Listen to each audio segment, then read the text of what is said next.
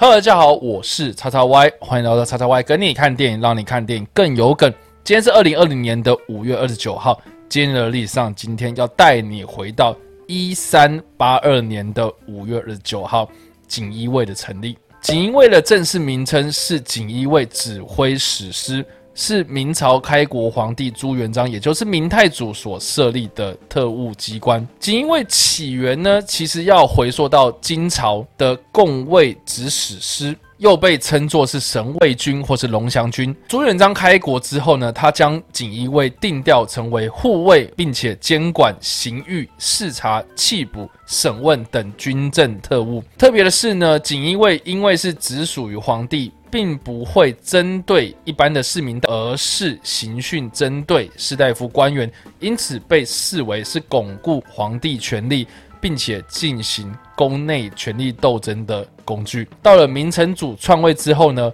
锦衣卫的权力扩大到针对一般平民百姓。对于一些反抗的臣民进行镇压的任务，直到一六六一年，时任锦衣卫指挥使的马吉祥在咒水之难之中呢被杀，才结束了锦衣卫两百九十年的历史。有关锦衣卫的电影或者电视剧，甚至是电玩舞台剧等等的。影视相关文化之中呢，都有非常多的描述，包括一九九二年由徐克所执导的《新龙门客栈》之中呢，就有描述锦衣卫捉拿嫌犯的过程，并且介绍了东厂发明并且改良的许多稀奇古怪的兵器。而在二零零二年，由台湾相声团体相声瓦舍冯一刚、宋少卿、黄世伟的东厂锦衣卫，是利用了锦衣卫这样的特务机关呢，以古奉今。的现在许多台湾的政治乱象。但是今天所要介绍的电影呢，是在二零一零年由甄子丹所主演的《锦衣卫》。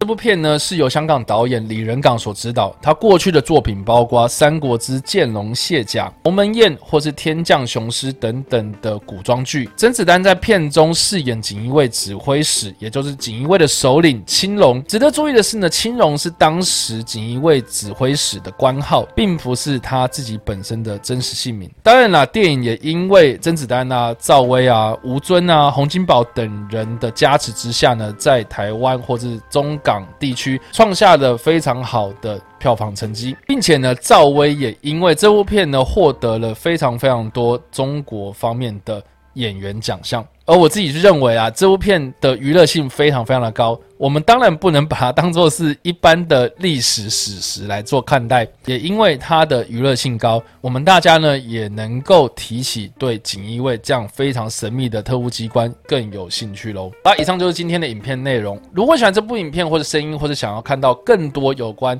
电影或者历史的相关资讯，也别忘了按赞追踪我脸书粉丝团以及订阅我的 YouTube 频道、IG 以及各大声音平台哦。我是叉叉 Y，我们下部影片再见喽，拜。